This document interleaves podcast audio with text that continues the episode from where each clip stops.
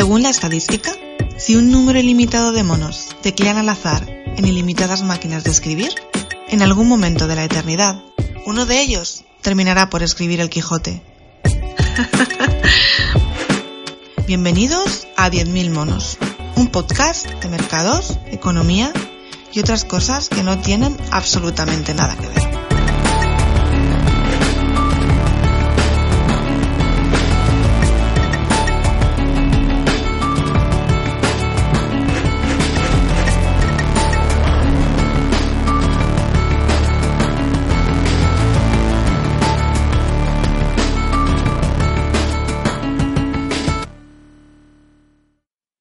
Hola, buenos días, buenas tardes a todos. Aquí estamos otra vez. Eh, yo soy Sergio y estoy como, como habitualmente con Jesús y Alvar, un programa más. Encantado de estar con vosotros. Y hoy queremos tratar un tema un poco diferente al que hemos tratado eh, otras veces, un poco más, menos macroeconómico de mercados y bueno, también, también obviamente relacionado con los mercados, que es lo, que es lo que nos gusta, pero un poco más tangible quizá. Entonces, el tema que queremos proponer hoy es la gestión pasiva versus la, gestión activa. ¿Te parece empezar, Alvar, y nos explicas un poco en qué consiste una, una y la otra y ventajas y desventajas? Y lo empezamos por ahí. Sí, vale.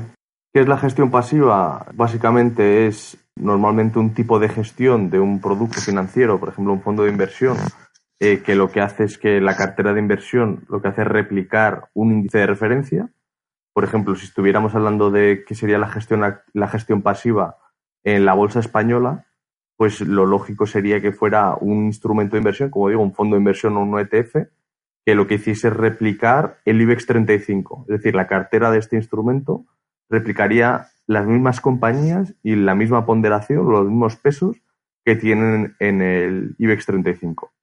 Mientras que la gestión pasiva lo que trata de hacer es eh, seleccionando valores que puedan estar o no estar en el índice de referencia o con el mismo peso o con distinto peso, lo que busca es eh, crear una cartera diferenciada de ese índice de referencia y tratar de conseguir resultados superiores a los de este índice de referencia.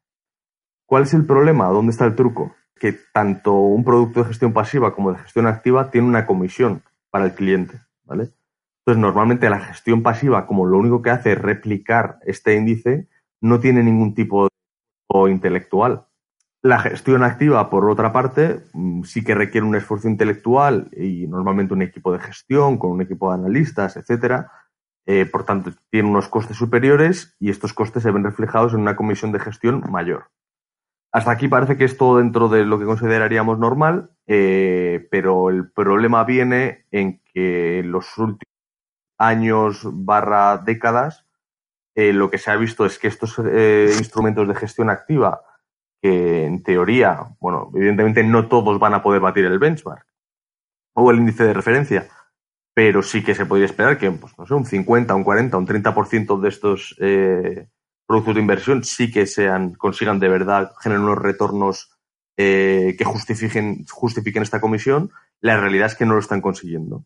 Entonces, lo que está haciendo es que muchísimos inversores, tanto inversores minoristas como institucionales, digan, oye, esto ya no tiene ningún tipo de sentido, estamos pagando unas comisiones a estos eh, señores para que en teoría nos den unos retornos superiores a los que podríamos conseguir con una inversión súper poco sofisticada, como es comprar un índice que replique, eh, un instrumento de gestión pasiva que replique el índice, pues esto no podemos seguir pagando estas comisiones. Entonces esto, hemos llegado a un punto en el que a lo mejor mercados más sofisticados, como puede ser el americano, en el que el mercado de renta variable americano ya es más de un 50% eh, gestión pasiva eh, en lugar de gestión activa. Otro tema aparte a lo mejor, y tampoco me quiero meter porque también, eh, bueno, aquí todo el mundo su opinión aquí o que explique su punto de vista, pero sí que es verdad que no todo está bonito la gestión pasiva, porque ¿qué hace? Que si todo el mundo está buscando eh, la misma inversión y todo el mundo está comprando eh, las mismas acciones en el mismo peso, pues ¿qué acaba pasando? Que se crea como una especie de bola de nieve. Entonces, como la gente que compra estos instrumentos de gestión pasiva, lo que hace es que compran implícitamente más acciones de los valores que pesan más dentro del índice, pues esos valores reciben más capital, que hace que el precio de esto suba más. Y como suba más, estos ETFs o estos eh, productos de inversión pasiva el rendimiento que generan, pues, pues eh, eh, se ve, beneficiado. Como se ve beneficiado, atrae a nuevos inversores. Y estos nuevos inversores vuelven a comprar la cartera con los mismos pesos. Entonces, estas mismas acciones eh, se llevan el, mayor peso. Entonces, se genera un, círculo vicioso, digamos, que lo que hace es que lo que esté dentro del índice y lo que tenga un peso grande en el índice se ve beneficiado por, esta, por este éxodo, digamos, que ha habido de la gestión activa a la pasiva, mientras que todo lo que no esté dentro del índice o no tenga una ponderación significativa se queda totalmente huérfano, ¿vale? Entonces, eh, todo este fenómeno de gestión pasiva a la gestión activa eh, ha ido sucediendo paulatinamente a lo largo de las últimas décadas, pero sí que parece que en los últimos 10 años el proceso se ha acelerado de una forma brutal. Eh, lo que ha hecho es, bueno, acelerar también un poco el proceso o acentuar el proceso que hemos hablado en podcasts anteriores de que hay un conjunto de compañías o un sector del mercado que reúnen cierto tipo de características eh, que se cotiza prácticamente como si no tuvieran riesgo ninguno eh, y hay otro sector de la economía a lo mejor o del mercado que bueno pues son compañías a lo mejor que no son perfectas compañías eh, que tienen un, un, modelo de negocio que no es recurrente a lo mejor sino que va más bueno pues un año mejor otro año peor pero bueno que pueden ser compañías fenomenales y esas compañías el mercado las tiene totalmente olvidadas entonces, como estas compañías muchas veces no tienen este peso en los índices de referencia, no, no eh, se benefician de esta transición a la gestión pasiva, pues lo que está haciendo es acentuar eh, esa sensación de olvido eh, que hemos comentado anteriormente. Creo que es un buen punto de partida. Gracias por la introducción, Álvaro. Te voy a pasar la pelota a ti, Jesús. ¿Qué quieres añadir un poco a, lo que ya Álvaro ha, mencionado, comparando las dos? Te dejo, digamos, que labores en, el tema y, que nos des tu opinión. Hola, buenas noches. Eh, me ha parecido una introducción estupenda, la verdad. Y es verdad que eh, tiene muchas aristas y muchos detalles que, bueno, me imagino que muchos los vamos a tocar aquí. Creo también que, bueno, ha sido una especie de una nueva forma de mirar al mercado y, también ha encontrado al final su hueco en el balance entre gestión activa y pasiva, pero eh, creo que hay muchas, muchas cosas que comentar aquí. Como disclaimer, porque muchas, muchas veces cuando hablamos temas de estos, sobre todo si, si se miran artículos en prensa o, o, las gestoras los publican, al final es una especie de partido de tenis. Bueno, pues si defiendes la gestión pasiva eh, tienes un montón de argumentos para eh, esgrimir que decir que la gestión pasiva es mejor y si defiendes la gestión activa, pues eh, tienes un montón de argumentos para atacar lo contrario. Yo he hecho las dos, así que me da un poco igual, la verdad. El, tema de, de, gestión activa contra pasiva, bueno, yo creo que hay muchas, muchos elementos y muchas cosas que están sucediendo a la vez eh, la primera es que estamos, yo creo, sufriendo un proceso de desintermediación global muy, muy grande. ¿Eso qué quiere decir? Que al final la tecnología está eh, facilitando que existan solamente unos pocos proveedores por cada servicio. Y eso pasa desde la televisión hasta, eh, digamos, las compras retail, pensando en Amazon, pensando en Alibaba. Pasa en todos los sectores y también está pasando en el sector financiero. Eso por un lado. Eh, y por el otro, bueno, la tecnología también habilita que todo el mundo pueda más o menos tener acceso a servicios que antes eran más premium o que no estaban al acceso de todo el mundo. Eh, esa fórmula, esa combinación al final lo que permite es que exista una competencia muy brutal por el mismo número de activos. Eso hace que las comisiones eh, sea necesario justificarlas muy bien. es un comentario también que viene de, lo que decía Álvaro, de ganarse verdaderamente el PAN como gestor activo. Y eh, lo, que, lo que se ha visto con la gestión activa es que es, digamos, difícil que un fondo de gestión activa sea muy fiel a su estilo de inversión, por ejemplo. Es muy difícil que eh, las apuestas que se hacen en un fondo de gestión activa salgan bien consistentemente.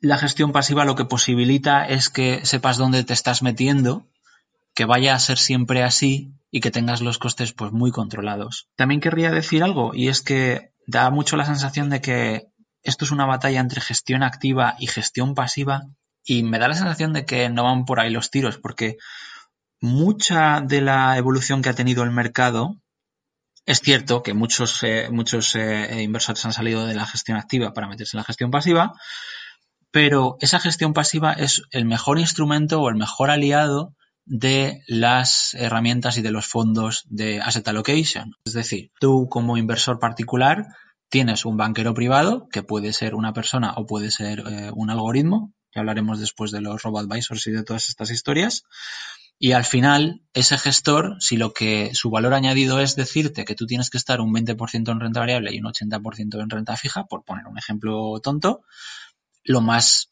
normal o lo más probable o lo que a él mejor le convenga será asignar fondos pasivos eh, para ese inversor. ¿Por qué? Porque al final la comisión, que más o menos es la misma al final que el, cliente va a pagar, se va, va, a acabar en el bolsillo de ese, de ese asesor o de ese advisor.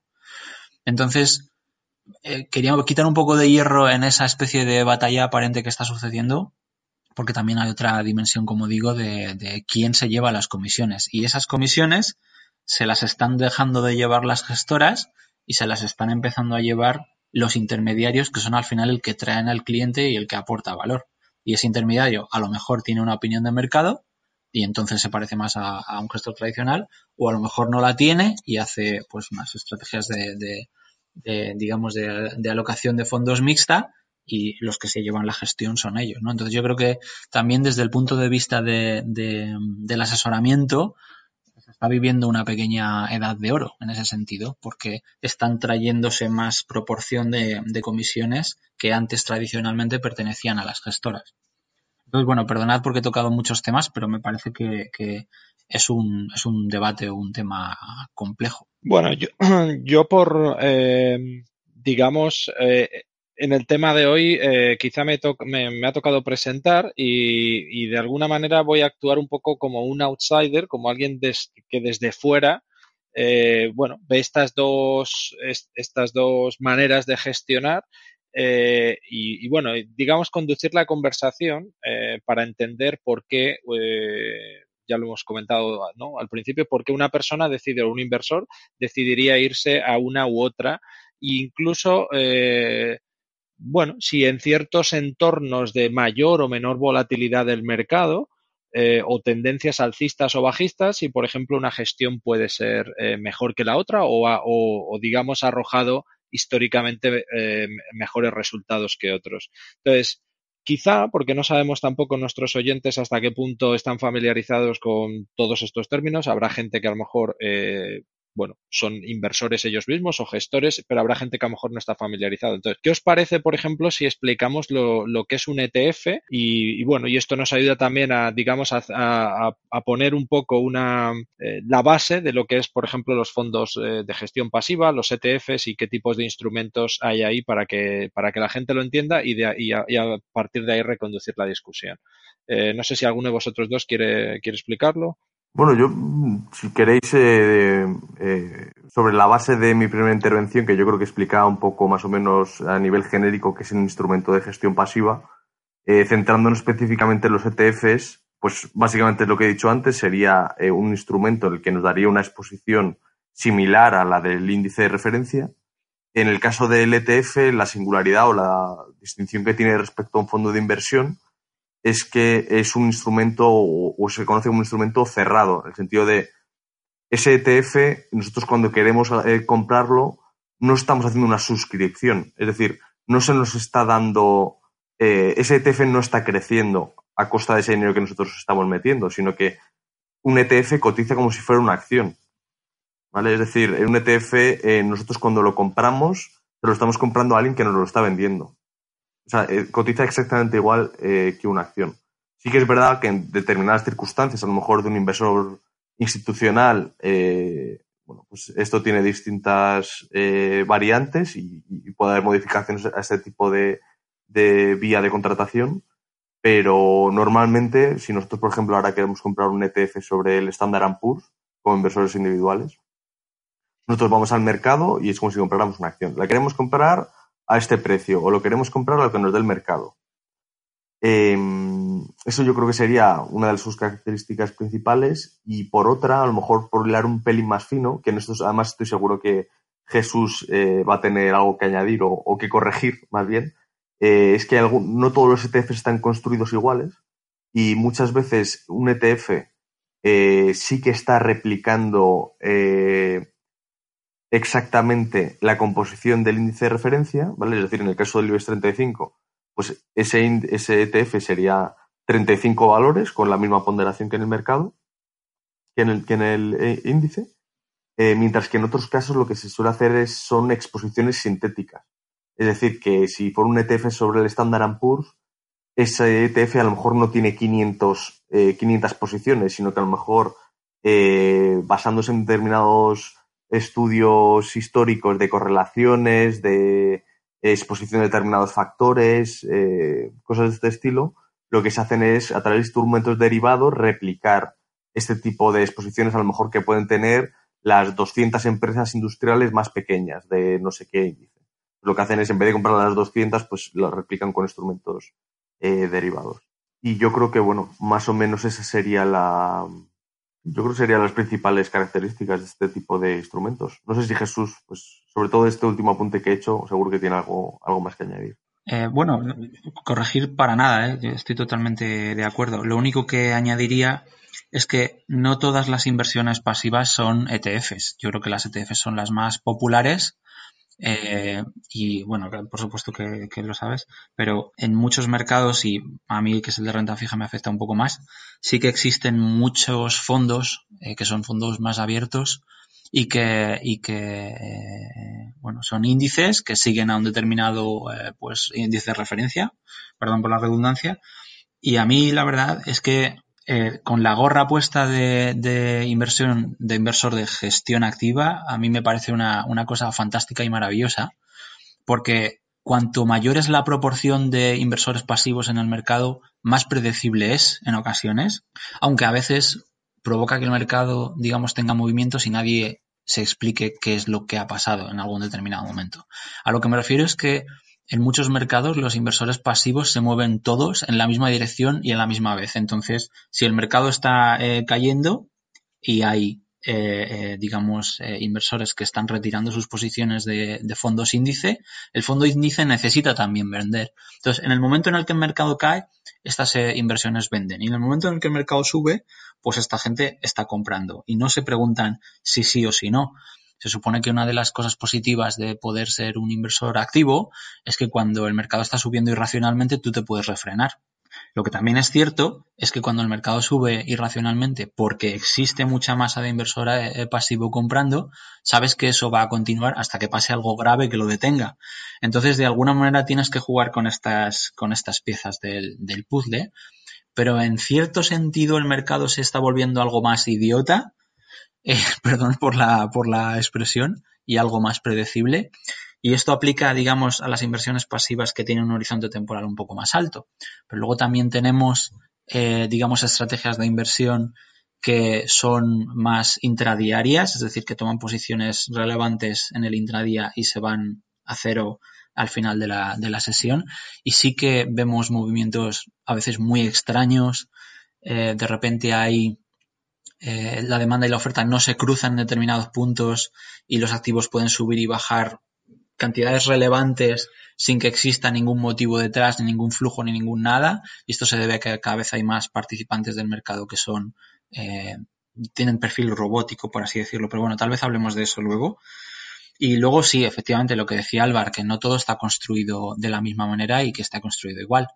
Una de las cosas positivas que tiene la gestión pasiva, voy a intentar defender las dos, espero que no, no tenga demasiada, digamos, eh, eh, prevalencia una de las dos, pero una de las cosas buenas que tiene la gestión pasiva, como decía antes, es que eh, sabes en dónde, en dónde te, en dónde te estás metiendo.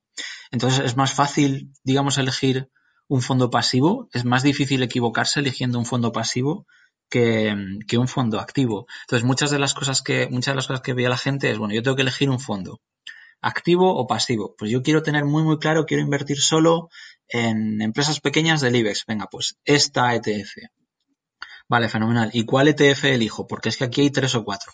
Pues elijo la que más se parezca al comportamiento real que tienen las empresas pequeñas dentro del IBEX. Pues eso a veces puede no ser una decisión óptima por lo que decía Álvaro, porque no es lo mismo una ETF o un fondo índice que esté construido eh, replicando al máximo detalle eh, esa cesta que una que utilice una estrategia que sea similar o que otra que lo replique al millonésimo decimal porque es que en realidad no tiene activos y lo que tiene es un swap detrás que te está replicando exactamente lo que quieres tener y en ese caso me parece todavía más peligroso aunque se parezca al máximo lo que quieres hacer. Entonces, tanto la activa como la pasiva, las dos me parece que requieren un poco de saber dónde te estás metiendo, saber arañar más allá de la superficie y ver más allá de la rentabilidad o el riesgo en la que te estás metiendo. Que bueno, eso aplica a inversiones siempre y no va a cambiar por mucho que se simplifique. Bueno, por eh, otra de las preguntas que, lanzaba al principio, que todavía no hemos abordado, es un poco históricamente cuál creéis que se ha comportado mejor? Eh, no sé si, si, tenemos los datos delante de nosotros eh, ahora mismo. Jesús ya anunciaba un poco que quizá está, bueno, el acceso a las nuevas tecnologías, a día de hoy eh, es muy fácil entrar en un ETF, ¿no? Eh, te abres una cuenta en cualquier broker eh, un poco conocido con que, ofrezca una, una, amalgama de productos amplia y, puedes comprar individualmente, ¿no? Como, como, inversor individual un ETF. Bueno, quizá hace muchos años la, esta posibilidad no existía, ¿no? Y existía más el inversor que iba al banco y tenías los productos que te ponía la, gestora con la que trabajaban o aunque luego ya hubiera acceso a Internet a otras gestoras y demás, pero era, no, no estaba tan fácil eh, acceder a este tipo de, productos. Entonces, volviendo un poco al, tema de la de, cómo se comportan ambas estrategias en distintos entornos. ¿Qué podéis comentar? ¿Vosotros creéis que en entornos de alta volatilidad una estrategia es mejor que otra o en, o en entornos bajistas? Por ejemplo, comentábamos que en estos últimos 10 años la, la gestión pasiva ha ganado bastante campo a la activa. Eh, y se ve, digamos, un boom de, de, esta, de esta primera. Eh, ¿Creéis que es porque desde 2008, digamos, después de la crisis, eso ha ayudado a una gestión pasiva y quizá el inversor no quiere tomar, eh, digamos, pues eso, una, una, gestión más activa en la que cual quieres batir un benchmark, pero quizá estás tomando eh, más riesgo y prefieres ir, digamos, con el índice o con una cartera, como hablabais, de sector tecnológico o cualquier otro tipo de, sector. ¿Cómo lo veis?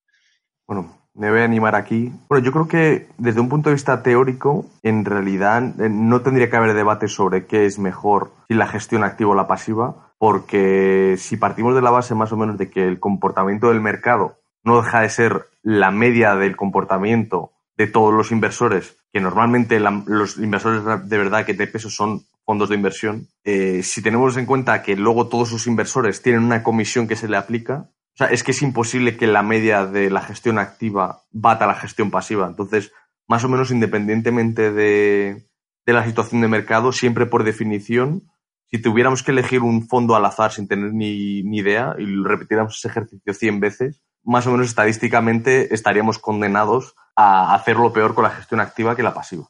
Dicho lo cual, eh, preguntabas también si hay eh, algún, algún tipo de diferencia en el, performance que podamos esperar, a lo mejor entre un mercado alcista o un mercado bajista, o un mercado con unas determinadas condiciones u otras. Y yo creo que, bueno, no tenemos del todo evidencia para poder contestar esa pregunta, porque yo creo que el fenómeno de la gestión pasiva, el boom que hemos eh, vivido los últimos 10 años, no ha sido, no, no estaba presente anteriormente y por tanto no tenemos evidencia empírica de cómo se puede comportar en un mercado bajista, pero sí que al final un poco si tenemos, utilizamos la lógica eh, a todo lo que hemos comentado anteriormente, que eh, la gestión pasiva eh, o este flujo hacia la gestión pasiva lo que hace es retroalimentar determinados comportamientos, es decir, cuando la gente empieza a comprar, el mercado sube y como sube, compra más gente y como sigue subiendo, o sea, crea este tipo de bola de nieve.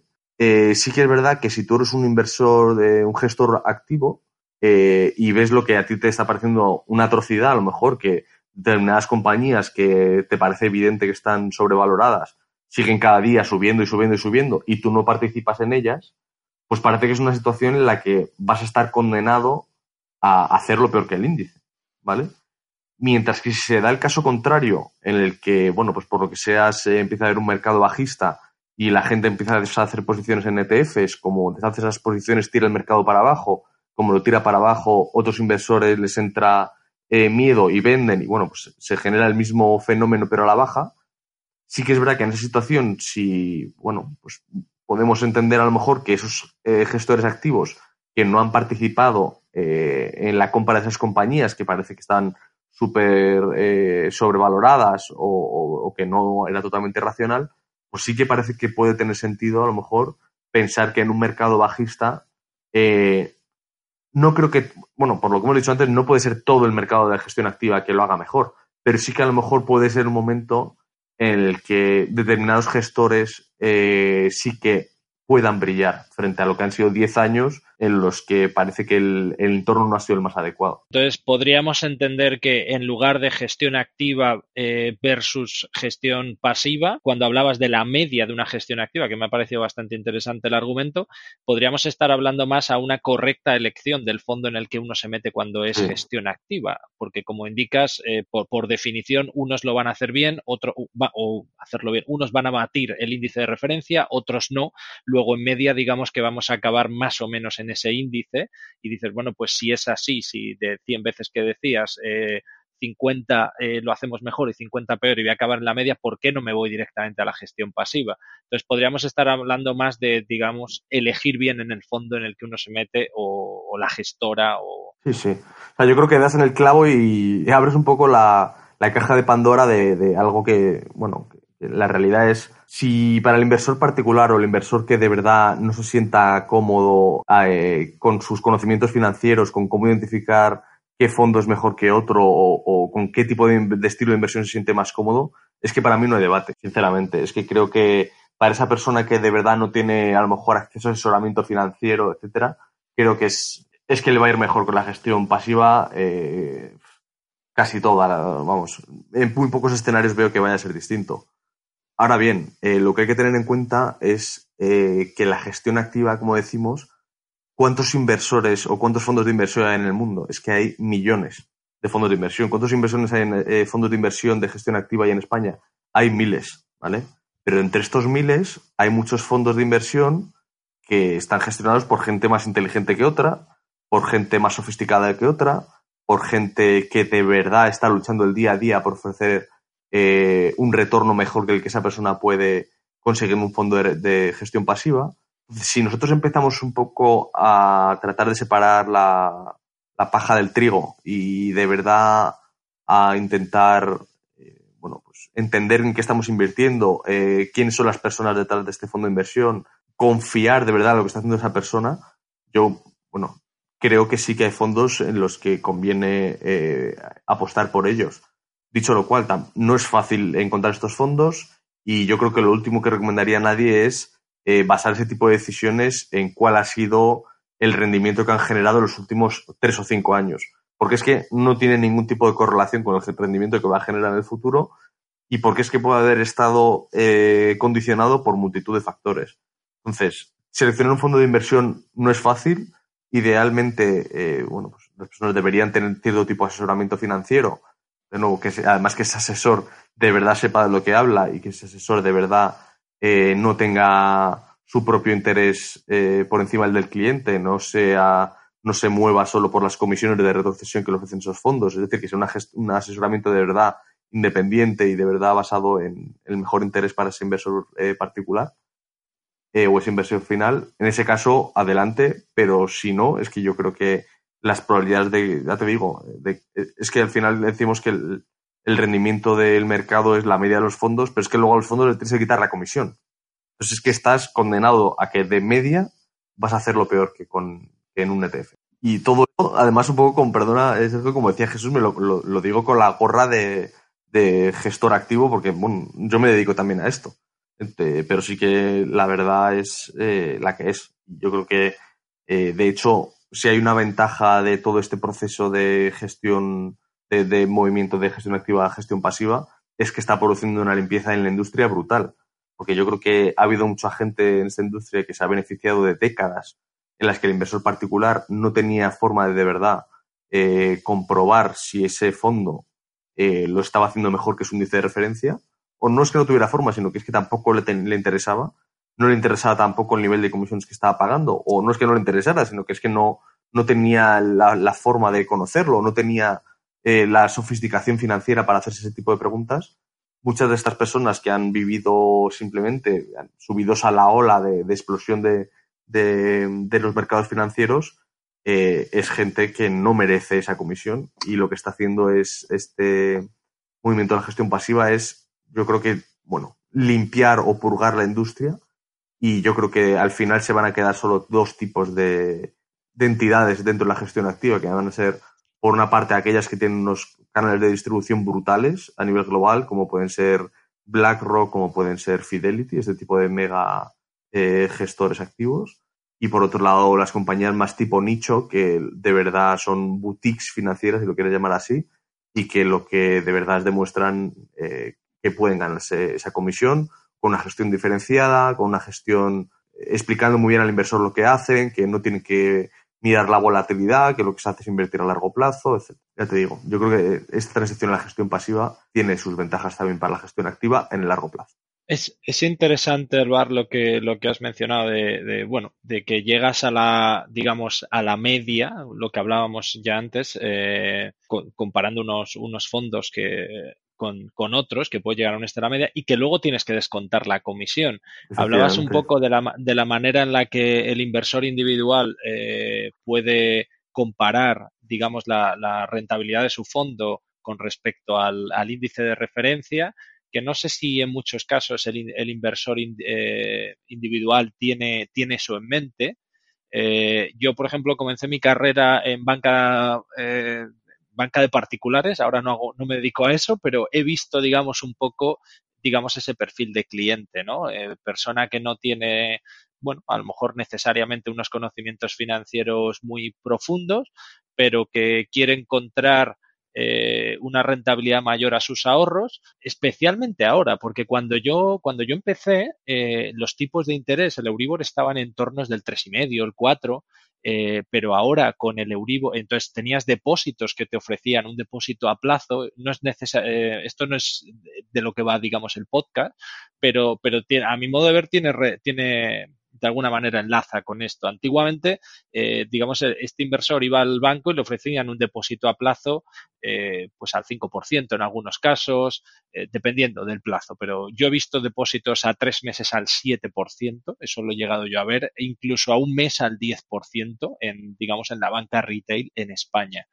Entonces, había muchos inversores que se quedaban en eso, porque en principio lo único que tienes es el riesgo de que el banco quiebre y en tal caso no recuperas tu dinero, pero el tipo de interés está garantizado. Entonces, digamos que el, eh, el incentivo que tiene el inversor en irse a un fondo de inversión que tiene una cartera que eh, no puede eh, evaluar o no es tan transparente, que además tienes unas comisiones que, como has indicado, rentabilidades pasadas no garantizan rentabilidades futuras y desgraciadamente esto es algo que, a mi modo de ver, se ha utilizado mucho cuando se venden estos productos entonces, muy bien como ha señalado, quizá no es eso a lo que hay que mirar, eh, pero bueno, se ha utilizado. Entonces, ahora en un entorno de tipos donde es imposible que el banco te ofrezca un 3%, bueno, es imposible eh, que, prácticamente que te ofrezca ningún tipo de interés porque, porque los tipos están negativos. Entonces, imagino que, el inversor tiene que ir a otro tipo de productos.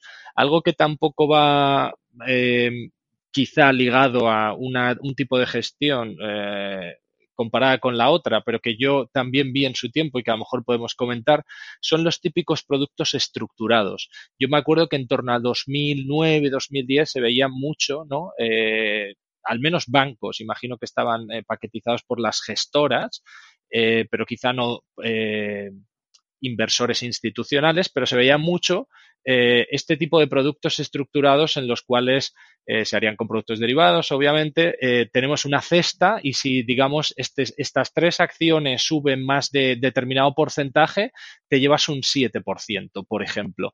Y si no, eh, te garantizamos tu capital, nunca podías perder. Esto era también un tipo de producto muy interesante para el inversor, digamos, individual, porque te garantizan tu, tu, tu, capital, con lo cual dices, bueno, nunca el fondo, un fondo de inversión, sobre todo si es en renta variable, eh, puede, puede tener rendimientos negativos, pero este tipo de, de, inversiones no los tenían y si las circunstancias se daban, podías tener una rentabilidad bastante interesante.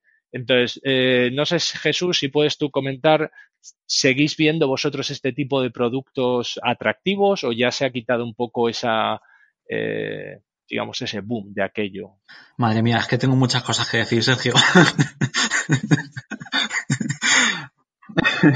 Aquí tengo muchas cosas que decir. A ver por dónde empiezo. Em, eh, si quieres por tu pregunta y luego, y luego eh, ataco otras cosas también que decía Álvaro eh, y que has dicho tú.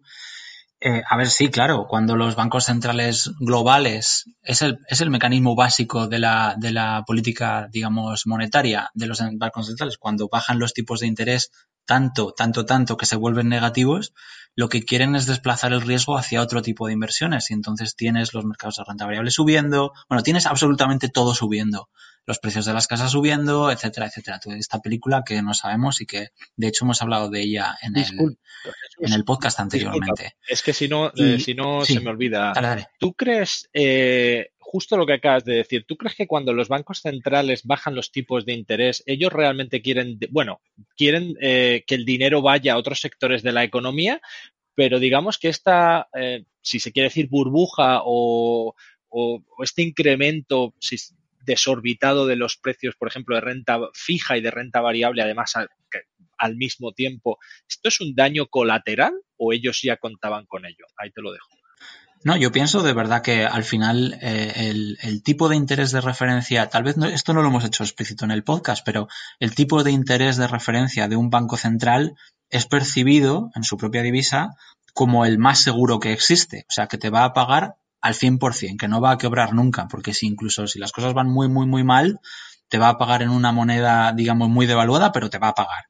Entonces, cuando bajan el tipo de interés, de lo que se trata es de que hay ciertas eh, bolsas de dinero que están eh, sujetas a ese tipo de interés, pues que, abandonen ese tipo de inversiones muy, muy, muy seguras y se muevan hacia otro cierto tipo de cosas. Y eso provoca un efecto cascada, porque entonces los, eh, digamos, inversionistas de la renta fija más segura se mueven hacia algo un poquito más eh, eh, digamos, eh, no tan seguro y estos desplazan a otros, etcétera, etcétera. Y al final tienes, por ejemplo, los fondos de, high yield que llaman de bonos basura en castellano, aunque esté muy mal dicho, que se supone que tienen la tasa más alta de quiebra y, estamos ahora mismo experimentando cómo pues, es muy difícil ver quiebras hoy en día. Entonces, ellos son perfectamente conscientes de este, digamos, efecto multiplicador.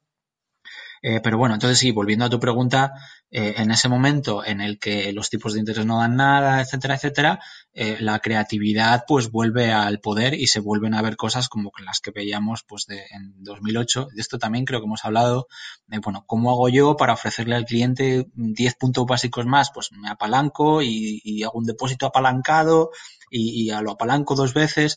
La, la, Parte positiva es que la regulación ha avanzado mucho, la supervisión ha, avanzado mucho, eh, por suerte, y no es tan fácil hacer este tipo de cosas. Pero verse se ve. Eh, y cosas que, eh, cosas que, quería decir, la verdad, bastantes,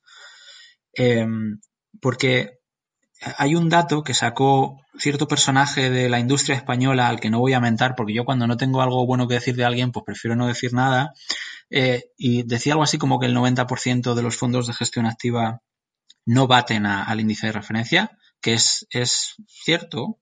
Lo que pasa es que también creo que es, digamos, la opinión de alguien que no sabe cómo se gestionan eh, los fondos en general. Y pongo por, por ejemplo, vamos a ver, porque hablando de esto con alguien un poco ajeno al mercado, me, me, preguntaba, y al final es como, imagínate que dices, mira, pues yo voy a coger el coche y voy a ir de Madrid a, yo qué sé, a Rumanía. Vamos a ir con el coche. Que eso vamos a tardar, eh, no sé cuántos kilómetros hay, ahora 2.000, 3.000 kilómetros habrá. Eso son 30 horas de coche, vale. Pues tú anotas en un papel que esos son 3.000 kilómetros y que te van a llevar 30 horas de coche. Fenomenal.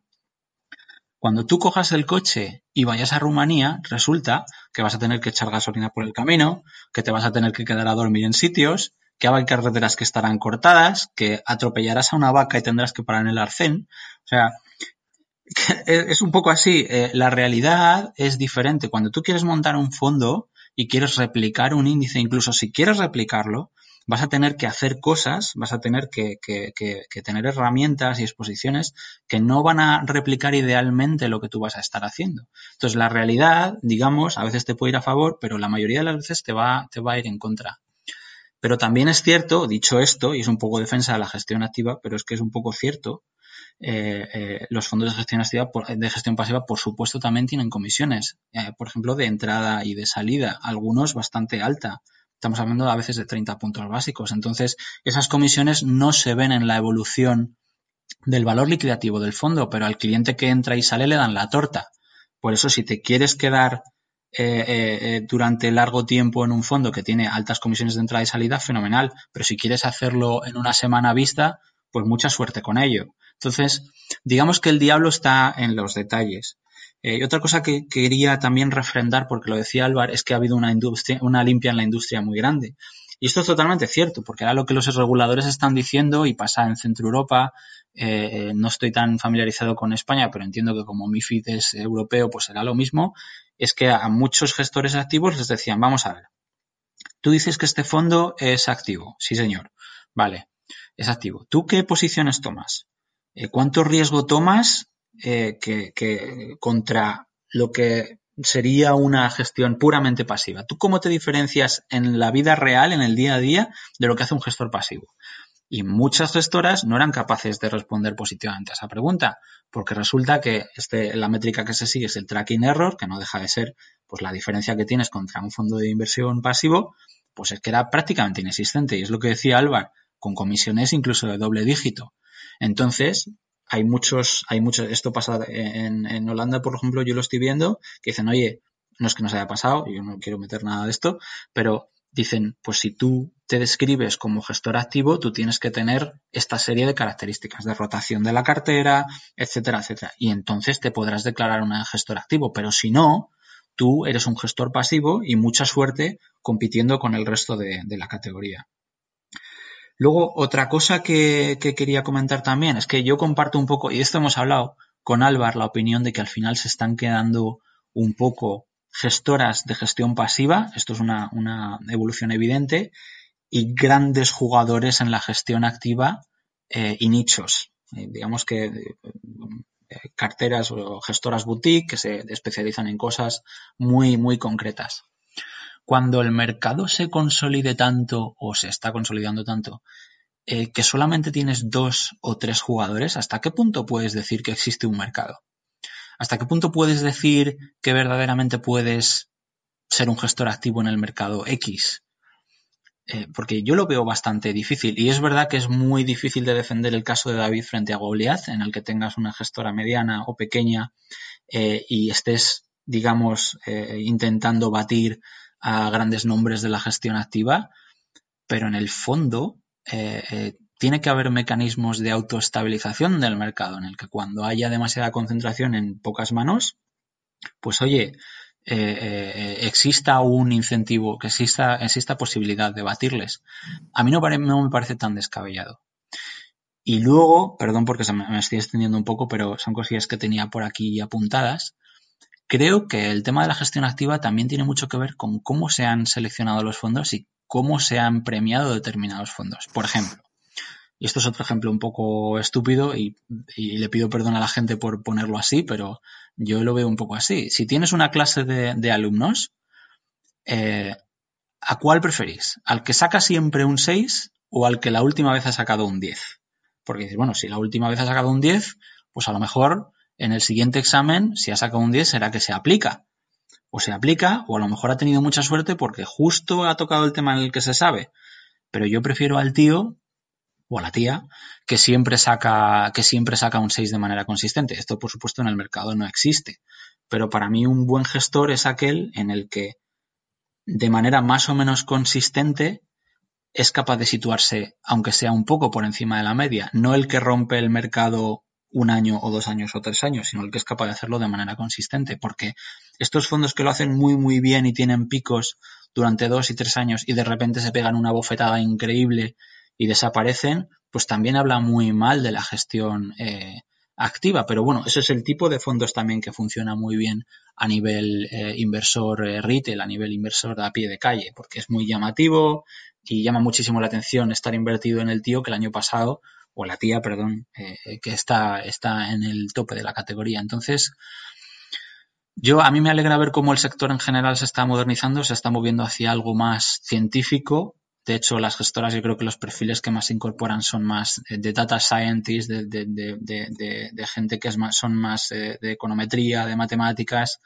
eh, y menos de gente más eh, de economía o de administración de empresas, aunque esto también está un poco ahora eh, cambiando y en entredicho, pero bueno, perdón porque otra vez he vuelto a decir un montón de cosas, pero son cosillas que tenía, que tenía por aquí apuntadas. Bueno, Jesús, después de tu intervención, tengo yo también un par de, cosas que he anotado y que me gustaría comentar. Una es, eh, como, os he dicho antes, yo lo veo un poco más desde fuera, yo no me dedico al tema de la gestión y quería lanzaros una pregunta que a lo mejor resulta un poco básica, pero que a lo mejor a, algún oyente le puede también, eh, bueno, servir de, utilidad para, entender, porque yo mismo me lo pregunto. Eh, hablábamos un poco de la comisión de, los fondos de gestión activa, que obviamente es lógica. un señor trata de batir un índice de referencia y porque lo hace bien se lleva una comisión eh, por, su, por su gestión. Sin embargo, en los pasivos, a mí me resulta un poco más difícil de entender esa comisión. Obviamente se han, eh, bueno, se, se, han reducido mucho por, por la, la, competitividad de diversos fondos. Habéis mencionado que hay un boom en los últimos años y demás.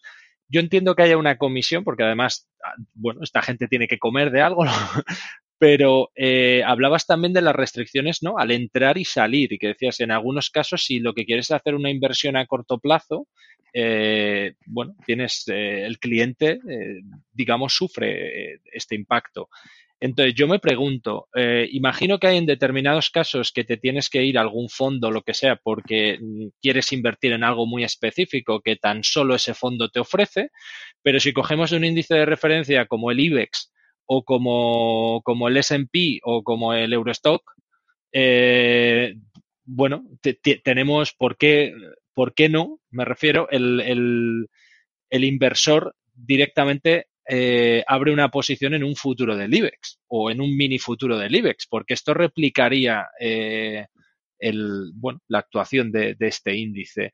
Entonces, quería saber vuestra opinión. Eh, a lo mejor es muy básica, se me ocurren varias. Una es o, bien desconocimiento por parte de determinados inversores, o bien también temas de, un mínimo de inversión. Todos sabemos que los futuros es un, es un mercado donde, digamos, estás bastante apalancado y la inversión mínima, incluso en un futuro del mini IBEX, no es tan pequeña, mientras que imagino que en un ETF o, en determinados fondos eh, uno puede entrar con una inversión mínima bastante pequeña. Eh, pero claro, yo entiendo que la, que la comisión eh, que tú tendrías o la, en, tomando una posición en un, en un derivado es bastante menor que en una gestión pasiva. Eh, entonces, esa es la de un fondo, de un fondo de gestión pasiva. Esa es la primera pregunta que os quería, que os quería proponer. Y luego también por reconducir un poco la conversación, algo que hemos mencionado al principio es la aparición de estos robots, digamos, de inversión, eh, que lo, estamos viendo que es algo, un tema también bastante actualidad, ¿no? Eh, entonces, bueno, ¿cuál es vuestra opinión en, este, en estas dos cosas? Eh, bueno, bueno, que decías de la comisión de la gestión pasiva. Eh, yo creo que Jesús antes estaba haciendo referencia a comisiones de entrada y de salida. Y yo creo que se está refiriendo específicamente a fondos eh, de inversión pasiva.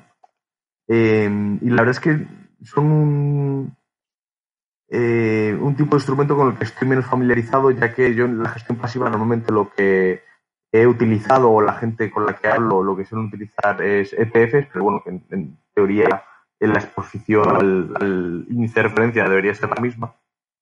En el caso de los ETFs, eh, bueno, pues sí que tienes una comisión que depende del ETF concreto, pero eh, normalmente suele ser bastante pequeñita, eh, desde a lo mejor 5 o 10 puntos básicos a como mucho 20. bueno, y de hecho tampoco quiero profundizar mucho en este tema, pero en Estados Unidos ya han empezado a sacar ETFs con comisión cero directamente. Eh, luego a esa comisión le tendríamos que añadir, eh, como hemos comentado anteriormente, que los ETFs en realidad cotizan como una acción normal. Eh, pues tú cuando compras acciones de Telefónica, por ejemplo, tienes que pagar una comisión al, al broker o al intermediario que te ha, ha generado esa posición. Entonces, en el caso de un ETF, por supuesto, tendríamos también que pagar una comisión a nuestro broker. Y luego preguntabas eh, por qué alguien decidiría a lo mejor eh, tener esta exposición a ese índice a través de un ETF y no a través de un futuro, por ejemplo. Y yo creo que, como bien has dicho, por una parte, eh, yo creo que el futuro, el mínimo de inversión sería más alto, eso en primer lugar. Luego creo que otra razón es que es mucho más fácil, eh, cualquier broker te da, eh, de cualquier broker retail te da acceso a acciones y me da la sensación que los futuros normalmente no es tan fácil. por lo tanto, creo que para el inversor particular a lo mejor es más accesible el ETF que el futuro. Y luego, eh, si estamos pensando en crear una posición a largo plazo, que, bueno, yo excepto situaciones a lo mejor excepcionales, yo creo que el que invierta en bolsa y invierta con un horizonte temporal menor a 3-5 años, pues lo va a pasar peor que mejor, la verdad. Eh, entonces, el que quiere invertir con horizontes temporales más altos, eh, el que compra un futuro, normalmente compra el futuro con el vencimiento más cercano o el segundo vencimiento más cercano, porque es el más líquido.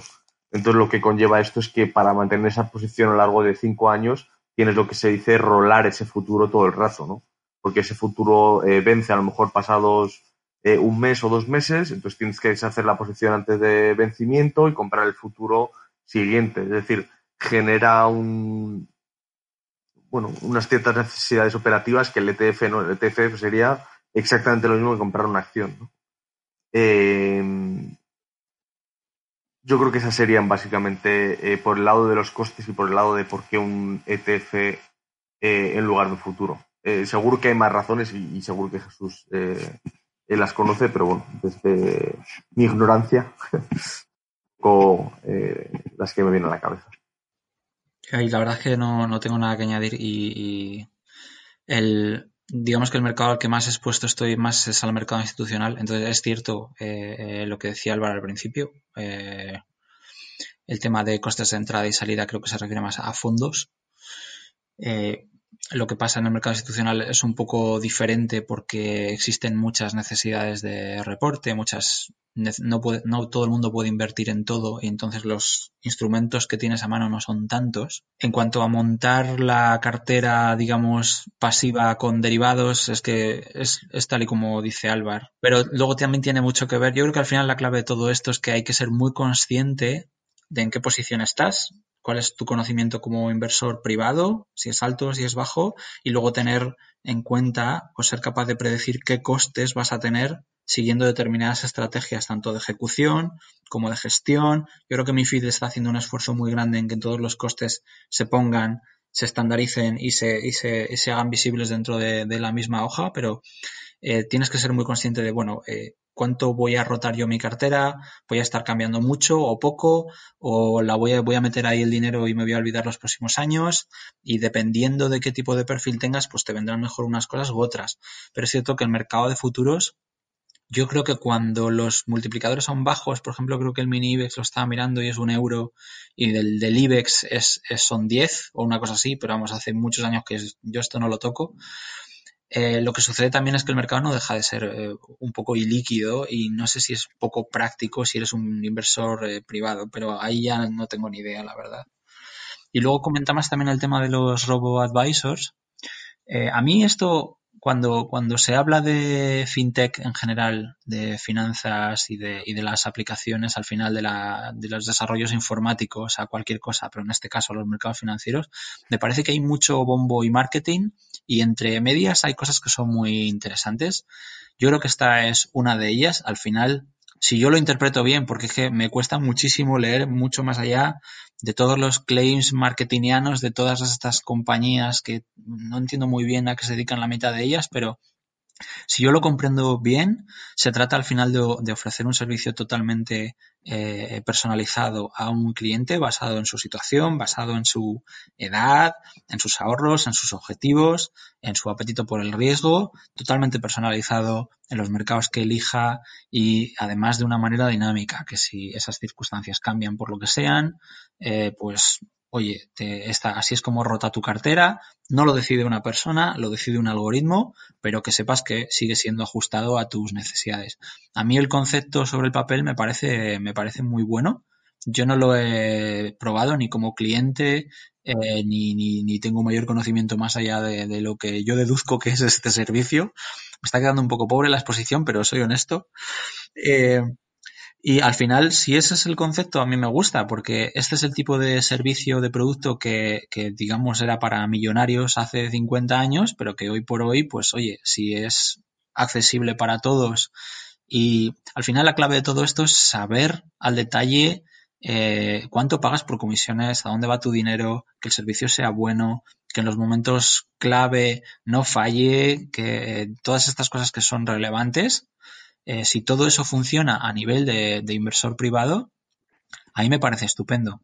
La segunda derivada que tiene esto es si sucede algo inesperado, eh, qué decisión se toma, si se toma, si el robot va a saber responder o si no, o si hay un error informático o si, etcétera, etcétera. Todas estas cosas tienen que estar muy, muy bien atadas. Entonces, para mí lo mejor, ojalá algún día hagamos un podcast de robotización, pero eh, acerca de, cómo está, digamos, eh, el desarrollo tecnológico informático impactando nuestro día a día, pero un, un buen equilibrio, digamos, entre eh, un servicio humano o un, toque humano y, con muy buen soporte eh, informático y tecnológico, a mí me parece que, que, es formidable. No sé a dónde nos dirigiremos en el futuro, pero yo creo que se trata de eso, ¿no? De tener en tu móvil un asesor personal virtual, aunque las decisiones se tomen de manera eh, automatizada, pero que se adapte completamente a mí, que me ofrezca información completa y eh, eh, precisa en las 24 horas del día y que yo pueda decir qué hacer con mi dinero en cualquier momento, en contraposición con cómo era la banca pues antes de Internet, básicamente, que había que ir, digamos, de lunes a jueves de 8 a 1 o de 8 a 2. Me parece que es un avance increíble, ¿no? O sea que me parece que está muy bien. ¿Algo que añadir, Alvar? No, pues sí, estoy de acuerdo con lo que dice. Eh, yo creo que todo el tema de los robot advisors y tal, eh, para el tipo de inversor que necesita un servicio de asesoramiento financiero relativamente básico, es decir, que sea, oye, pues necesito hacer una cartera de activos financieros eh, de, por ejemplo, prima periódica o, o, bueno, pues que no requiere unos servicios de sofisticación muy elevados, como pues a lo mejor otro tipo de patrimonios que tengan empresas, que tengan activos de eh, inmobiliarios, que tengan temas fiscales y tal. Yo creo que en ese caso es una alternativa muy buena a los medios tradicionales de asesoramiento financiero, la verdad. Eh, sí que es verdad, un poco lo que decía Jesús, eh, que no sabemos lo que va a pasar cuando vengan maldadas, y yo creo que un poco conecta con lo que pasa con los ETFs, ¿no? Que como llevamos 10 años en un mercado alcista, parece que todo va perfectamente. No sabemos si luego es verdad que viene un mercado bajista, cómo van a venir. Eh, porque me imagino que bueno, pues mucha gente, si de repente empiezan sus inversiones a caer, eh, pues aunque sea solo para que alguien le explique qué está pasando, pues no sé, mucha gente que yo creo que eso le genera cierto tipo de confianza, ¿no? O, mucha gente que a lo mejor pueda perder eh, la confianza en, oye, ¿qué estoy haciendo esto? Que es un robot que me está gestionando esto y me está haciendo perder dinero. Entonces, eh, bueno, sí que en ese tipo de situaciones habrá que ver qué pasa. Pero en principio a mí me parece un poco parecido a lo que pasa ahora cuando yo, por ejemplo, voy a una empresa que me ha dado cualquier servicio a través de su página web, por ejemplo, Vodafone o lo que sea, y tengo alguna duda así muy simple, a mí ya el que me atiende no es una persona, es un robot chat de estos, es una, un, un, algoritmo que tiene, eh, puede, a través de las preguntas que yo hago, más o menos identificar eh, qué tipo de, de respuesta estoy buscando y me la da. Y no necesito hablar con ninguna persona. Sí que es verdad que si de repente es un problema más complicado, pues ya sí que necesitas una persona. Pero yo creo que aquí es lo mismo. Para servicios de asesoramiento más o menos eh, simples, eh, bueno, yo creo que es una alternativa buenísima y además seguro que más que, que lo que Dios tenga. Más barata también, seguramente, ¿no? Eh, como comentaba Jesús, es eh, acercar un poco una, eh, una herramienta bastante personalizada que quizá antes solo estaba disponible a, bueno, a clientes de lo que se conocía como banca privada, ¿no? Gente con, con patrimonios bastante elevados y hacérselo, bueno, poner algo disponible para, para todo el mundo. Entonces, bueno, por mi parte no, no mucho más que añadir eh, en, en, este tema. Lo que sí que me parece interesante, todo, eh, efectivamente, como Jesús dice, eh, todo el tema de la robotización, no tanto ya enfocado al tema que nos atañe hoy, sino comentabas el tema de las fintech eh, y comparadas un poco con la banca tradicional.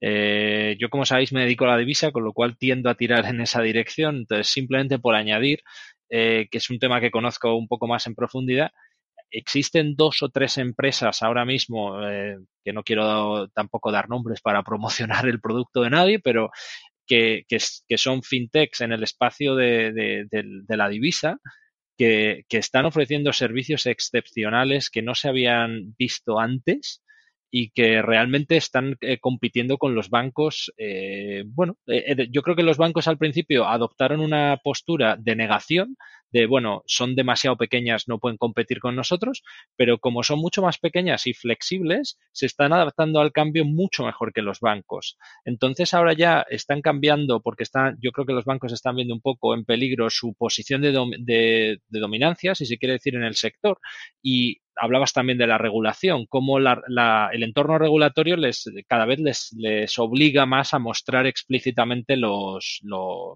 digamos, las comisiones y los cargos por todo tipo de productos financieros que puedan ofrecer.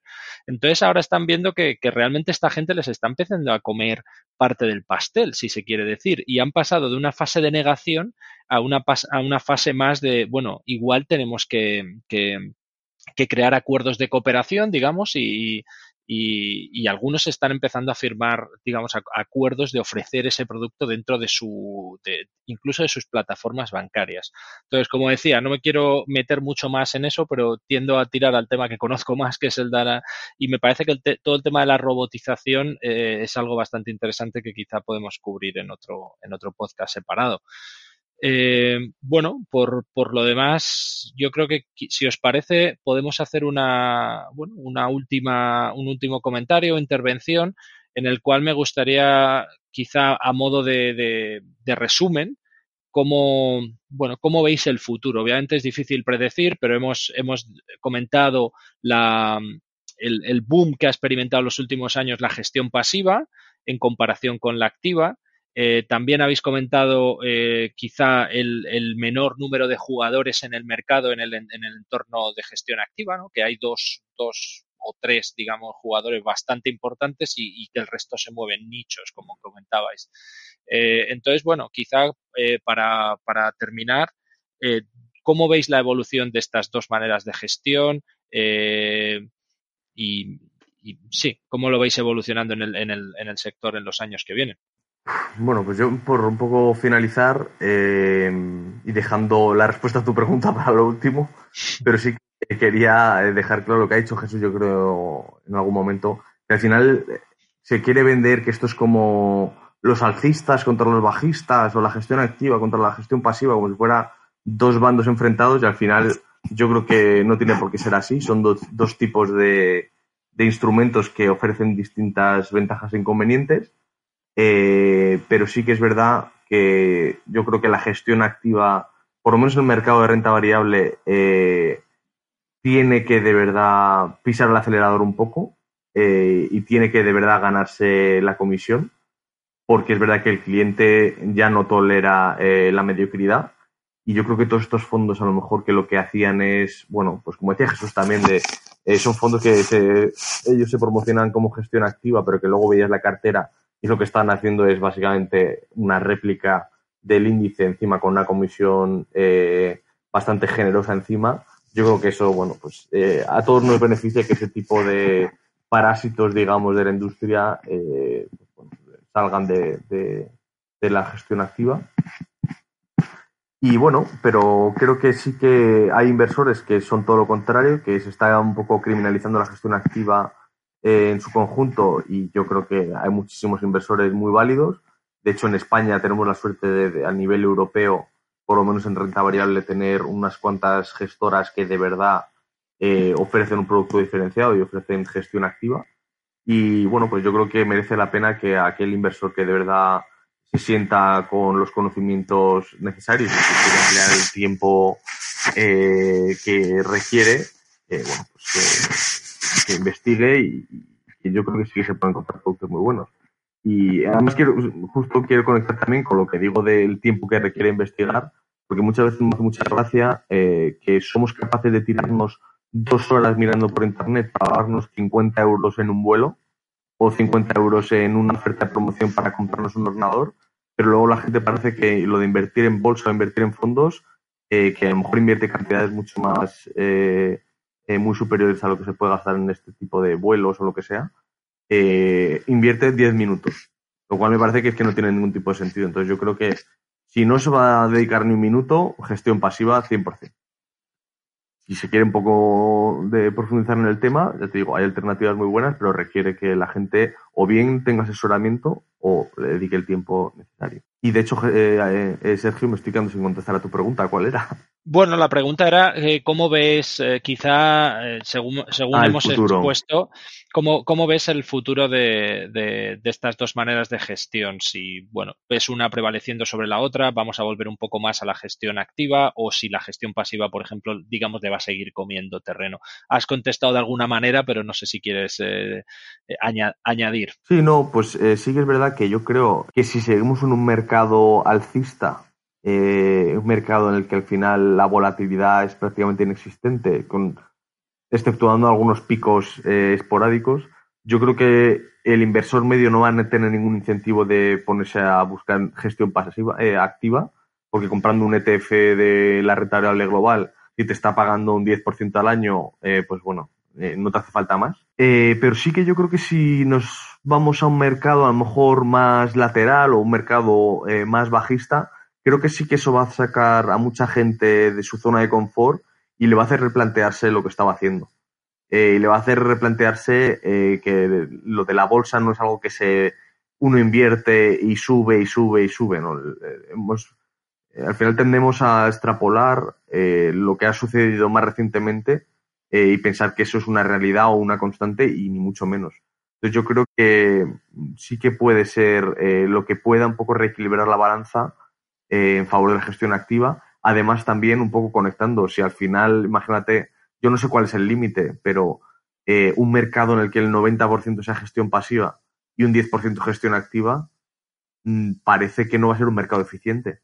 Entonces, eso va a tener un impacto, digamos, en las economías. Un mercado de capitales que no es eficiente no asigna los recursos a aquellos proyectos, a aquellas iniciativas eh, que lo merecen más. Entonces, esto, todo esto tiene un impacto eh, a lo mejor no de forma inmediata, pero sí en el medio y largo plazo en, las distintas economías. Entonces, ¿eso es una situación sostenible? Eh, ¿Sería sostenible que casi todo el mercado, excepto los que tienen gran ponderación en los índices, eh, esté cotizando a precios de derribo? Pues yo creo que tiene que haber algún momento en el que ese tipo de anomalías empiecen a corregirse y, el mercado, como decía Jesús antes, se autorregule, se autorregule y la balanza empiece a inclinarse hacia el otro lado. Eh, que Dicho lo cual, el catalizador a lo mejor puede ser eh, pues este tipo, un mercado bajista o un mercado eh, más lateral. Solo, solo por añadir una cosa antes de que intervenga Jesús, comentas, estoy de acuerdo con tu argumento de, la, digamos, la asignación si se quiere decir, ineficiente de recursos porque, digamos, vamos con un modelo de gestión pasiva. Entonces, no, no estoy cuestionando eso, pero solo por añadir, has hablado que quizá eso se dé en mercados eh, en mercados bajistas, eh, solo por, por, por, aclarar y que a lo mejor el oyente no, es, no, no piense, digamos, no, no cree confusión. Eh, en mercados bajistas, yo hasta donde tengo entendido, los ETFs también puedes tomar eh, posiciones a corto. corregirme si estoy, si estoy equivocado. Sí, sí. Lo que quiere decir, lo que quiere decir, solo por, porque el oyente tenga claro lo, lo, que nos estamos refiriendo, esto no tira por abajo tu argumento, pero quiere decir que incluso en un entorno bajista, uno puede tomar una posición en un ETF a corto y beneficiarse, digamos, obtener beneficios con un, con un ciclo bajista. Eh, solo por clarificar, ¿no? Sí, sí, no, no, 100%. Eh, eso es totalmente cierto. Sí que es verdad que yo la explicación la estaba basando un poco más en lo que considero que es un poco el caso más eh, convencional, ¿no? Que es el de la persona que tiene unos ahorros o el inversor institucional que tiene un capital y lo que quiere es posiciona al mercado de renta variable, ¿no? Y, lo compra y lo deja y lo deja y lo deja y se despreocupa un poco porque, bueno, pues en los últimos 10 años a lo mejor le ha generado un 12, un 15% al año, que es una burrada. Entonces esa persona, claro, tú le hablas de, no, pues mira, eh, vamos a cambiar esto con unas comisiones irrisorias por este otro fondo que lo gestionan estos señores, que la comisión es el doble o el triple y que además, bueno, pues los últimos dos años los retornos pues han sido peor que los del mercado. Final esa persona te va a mandar al garete. Y lo que quiero decir es que a lo mejor lo que hace que ese tipo de, inversores se replanteen esas actitudes, pues puede ser un mercado menos eh, proclive ¿no? a estos mercados que entran en tendencia y, la tendencia retroalimenta esa misma tendencia. ¿no? Entonces, cuando se rompe eso, pues veremos lo que pasa. Pero sí que es verdad, ¿eh? Eh, al final los ETFs también además nos estamos centrando a lo mejor en, los casos más simples de ETF, pero bueno, el universo de ETFs eh, es enorme y te permite hacer todo tipo de verguerías. Tú puedes comprar un ETF que esté triplemente apalancado, bajista sobre petróleo. Puedes comprar un ETF que sea un ETF inverso sobre el IBEX. Entonces, si tú tienes la visión de que el IBEX va a caer y te quieres posicionar en corto, pues compras este ETF que, es una, te va a dar el rendimiento inverso de, del IBEX. Sí, sí, o sea, se pueden hacer todo tipo de, virguerías con, los ETFs, eso eh, es totalmente cierto. Jesús, ¿te gustaría añadir algo para finalizar? Eh, sí, claro, eh, ¿por qué no? Hay bastantes cosas, pero no, no voy a decir todo, pero por lo menos lo que me parece que es necesario o que estaría bien mencionar yo creo que al final, quien esté escuchando esto, yo creo que tenemos que reiterar al final que, que de lo que se trata es, es eh, de tener a alguien, si no se tienen los conocimientos, por lo menos de tener a alguien al lado que sea capaz de explicarte las ventajas, los inconvenientes, qué ganas, qué pierdes, en qué situaciones, que tengas un buen profesional al lado eh, me parece que es muy relevante. Yo creo que la industria en España es muy decente. Yo creo que hay gente que, es honesta trabajando en esto eh, y, merece la pena que, se le dé valor a eso, porque creo que el sector financiero en general está muy demonizado y hay gente que verdaderamente pues hace un esfuerzo por ayudar a, otros, eh, aunque se ganen la vida con ello. La cosa no, no está reñida. Yo creo que la pregunta que hay que hacerse es esa persona de dónde gana dinero eh, digamos, eh, dándote consejo de inversión. Y me parece que es muy relevante porque antes Álvaro también decía esto que es cierto, que muchas veces la gente no se toma el tiempo suficiente o no dedica la energía suficiente a ver qué solución es mejor. Yo creo que también es porque la industria ha sido a veces a propósito oscura y no transparente. Entonces muchas veces me da la sensación de que se toma la, eh, digamos, la decisión que parece la más adecuada sin que realmente lo sea. Em, es lo típico de que ves un eh, anuncio de, una, de un fármaco y, quien te, y, el protagonista del anuncio es un actor vestido de, médico, ¿no? De doctor y dices, bueno, pues llevará razón porque es un médico, aunque efectivamente, pues por supuesto que será un actor que por eso es un anuncio de la tele, lo que en lógica es, un, es una falancia ad verecundiam, que es como yo hago caso a la autoridad. Entonces, si venía un banquero privado y te decía, no, mira, este es el mejor fondo, pues como me lo dice, entonces hay que tener un poco esa, esa valoración de, bueno, tener buen asesoramiento y saber de qué gana dinero el tío que me está, o la tía, perdón, siempre digo lo mismo, que me está, que me está asesorando. Luego yo creo que tenemos, hay una tendencia global que pasa en las inversiones, pasa en las finanzas, pero pasa en todos los sectores, que es que la globalización y, digamos el acceso a las tecnologías, que es lo que decía un poco al principio, está provocando que al final el cliente, o tú o yo, o todo el mundo, cuando ah, compras un servicio, adquieres un producto, te preguntas cuál es el valor añadido del intermediario que estoy utilizando muchos intermediarios están desapareciendo y mucha gente que ofrecía servicios de escaso valor añadido lo va a tener muy difícil de sobrevivir en el futuro. Esto también ligado con lo que decía Álvaro, bueno, hay gente que verdaderamente lo está haciendo bien. Entonces, entonces ese, ese valor añadido para mí es muy importante. El valor añadido puede venir desde la parte pasiva, porque pienses que eh, una solución en concreto es eficiente en términos de costes y a ti te encaja, pero puede venir desde, desde la gestión activa porque pienses que, eh, eh, digamos, determinado equipo gestiona el dinero conforme a tu filosofía de inversiones o a tus objetivos. Entonces, a mí eso me parece, me parece muy importante. Y otro punto también que me parece que es un poco la tercera pata de todo este debate es qué sucede si, porque el mercado es muchas veces irracional, qué sucede lo que decía Alba, si todo el mundo o más allá de la proporción razonable se mueve hacia eh, eh, instrumentos de gestión pasiva. Y entonces el mercado pues pierde eficiencia y pierde valor. a mí me parece que en un entorno así, yo creo que siempre hay que estar del otro lado. Cuando había una multitud de fondos activos y todo era gestión activa y todo eran comisiones de tres dígitos en puntos básicos y todo era maravilloso y te publicaban el ranking en expansión en papel y era la única manera de comprobarlo, eh, pues entonces a lo mejor como inversor a ti lo que te merecería la pena es mirar eh, eh, algo pasivo en ese momento, aunque no estuviera de moda.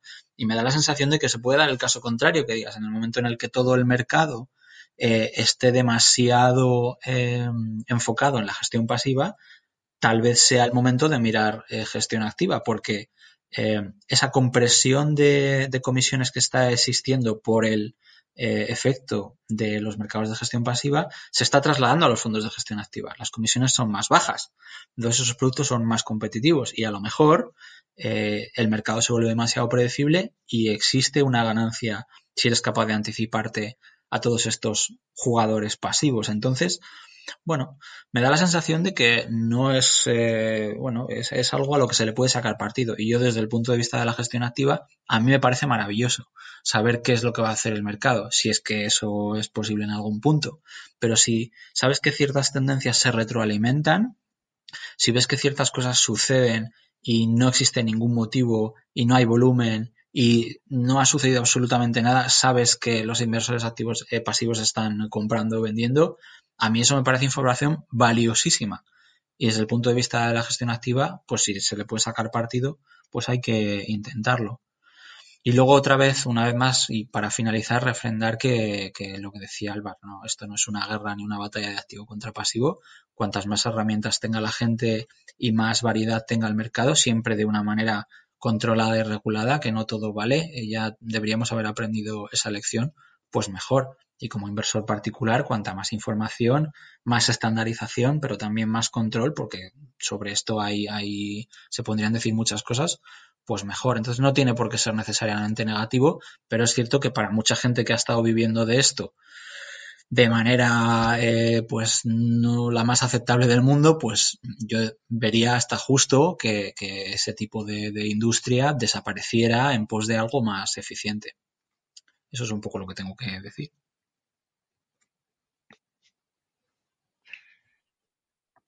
Yo por añadir, eh, bueno, como os comentaba al principio, eh, digamos que viendo como desde fuera todo lo que, lo que habéis venido comentando. A mí me ha servido personalmente para, para entender eh, un poco más eh, los dos tipos de gestiones, digamos, y los beneficios de, una y de la otra y del mundo en el que estamos ahora, en, la, en el momento en el que estamos y, por qué ¿no? la gestión pasiva ha ganado popularidad o, o estamos en un momento en el que en el que es más, eh, más inversores se mueven a ella. Eh, por otro lado, estoy, estoy de acuerdo con lo que habéis comentado los dos en vuestra última intervención. Uno, el tema de las tecnologías. A mí me parece estupendo que, que den acceso a, a, mayor eh, número de instrumentos. Luego, obviamente, es decisión del inversor hasta qué punto se mete en algo en lo que está informado no. Hablaba eh, eh Alvar, ¿no? De, bueno, si uno mete dinero en la bolsa y durante 10 años consigue rendimientos del 10%, el 12%, en algún momento se cree que, es, que, eso es lo normal. Eh, después, cuando vengan dadas, ah, va a haber gente que puede ser que se lleve que se lleve sorpresas. Eh, bueno, eh, pero de alguna manera aprenderán la lección. Con esto no estoy diciendo, no es que le desee mal a nadie, pero pero obviamente hay que saber en qué el, riesgo que conlleva y en qué instrumentos se, se, está metiendo cada inversor. Pero el hecho de que este tipo de instrumentos estén disponibles eh, y que uno pueda hacer una inversión con un capital bastante bajo en, pues como comentábamos, en ETFs que, que sigan el petróleo, que sigan un determinado índice, el IBEX, eh, que sigan zonas, ¿no? Geografías, que digas, bueno, quiero meter en, en, Asia. En... A mí me parece que poner esto disponible al, inversor individual y a un clic y con comisiones extremadamente bajas en algunos casos me parece estupendo. Eh, por otro lado, y en relación a lo que comentaba Alvar de la gestión eh, de, de, que, de, que, digamos, un boom de la gestión pasiva eh, pueda hacer que todo el dinero vaya a determinados activos, y hablabas tú también, Jesús, de que eso pueda ser más predecible. Eh, estoy totalmente de acuerdo que un 90%, por decir un porcentaje de, gestión pasiva contra un 10 activa no sería eficiente, porque digamos que por definición eh, el mercado ¿no?